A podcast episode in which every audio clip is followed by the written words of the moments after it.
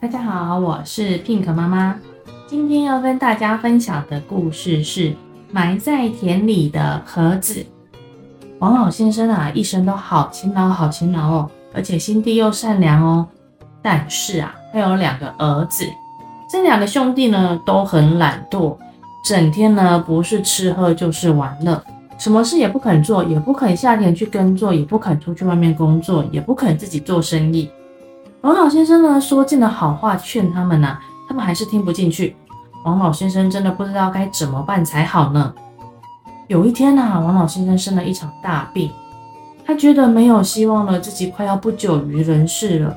于是啊，他就把两个儿子叫了过来，跟他们说：“儿子啊，我的病这么重，看样子是不会好了。我死了啊，我自己并不会难过，我也不会担心。”可是啊，最让我不能够放心的是，就是你们兄弟两个，你们两个啊这么的懒惰，我实在是不放心。我一生的积蓄呢，就只留下这几十亩的田地，非常非常多的田地，还有五十两的金子。可是啊，那五十两的金子啊，我是把它埋在那几十亩的田地里面，但是我忘记我埋在哪一块田里了。等到我死死掉了之后啊，你们兄弟俩呢就去田里面去挖吧。如果挖到那个五十两金子，你们就拿去花掉吧。哎，说完没多久啊，王老先生过不久就去世了。兄弟两人呢，把王老先生的后事办理好了之后呢，父亲留下来的米啊、饭啊跟钱财呢，也差不多呢。两个兄弟好吃懒做，也都快吃完了。于是呢，他们两个就商量啊，决定去把父亲在生前告诉他们说埋在田里的五十两金子挖出来，共同花用。第二天一大早哦，兄弟两个啊就。背着锄头来到田里去挖金子了，把一块地啊全部都挖呀挖呀挖，全部都挖松了，就是找不到金子。然后呢，他们又再去找另外一块地，还是一样再把它挖呀挖呀挖，全部都挖松了，还是没有找到金子。过了好几天呢，他们就这样一直持续的去每一块田地里面把土地呢给挖松，看能不能找到金子。几十亩田地全部都挖松了，还是找不到。哥哥呢，于是就安慰弟弟说。我们老爸应该是把金子埋得很深很深，怕被别人给偷走。不然这样好了，我们再把所有的田都再挖深一点，田地翻松呢，我们就可以找得到那个金子了。于是啊，两个兄弟啊就从头开始啊，再从第一亩田地开始挖挖挖挖挖，越挖越深，越挖越深，田地呢也越来越松了，松到都可以插秧喽。但是呢，所有几十亩的田地全部都挖深了一次之后呢，还是没有挖到金子。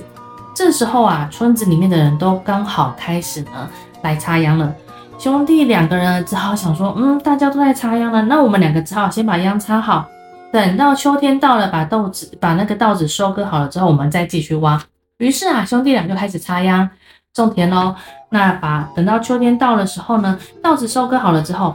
两个兄弟呢，还是念念念念不忘那五十两埋在田里的金子。于是啊，他们就跟以前一样哦，又开始去田里面挖土，也是挖得很深很深很深。但是呢，就算是挖得再深，这几十亩的田地呢，还是挖不到金子。可是啊，田里的土呢，却越挖越松，越挖越松，稻子的收成呢，也越来越好喽。就这样，一年又过了一年，这两个兄弟啊，挖了好几年好几年的土。始终没有找到那五十两的金子哦。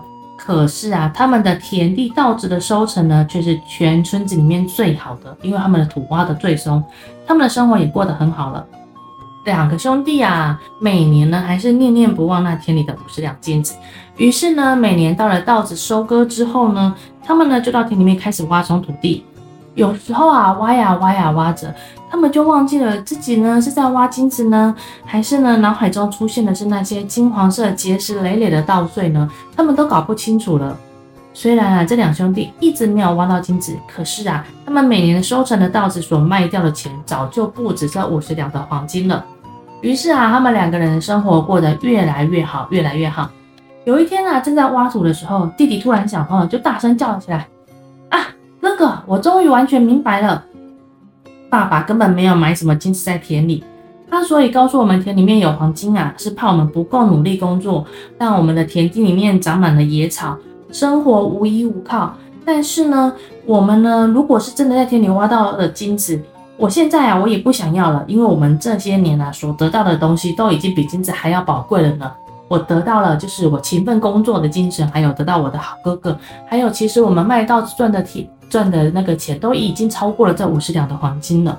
哥哥点点头就说：“弟弟呀，你说的一点也不错，爸爸真的是一个了不起的人。现在啊，我也不要那些金子了，我只要这些金黄色的稻子，自己啊努力得来的果实才是最甜美的啊。”两兄弟呢就哈哈大笑，从此呢每天还是一样的工作。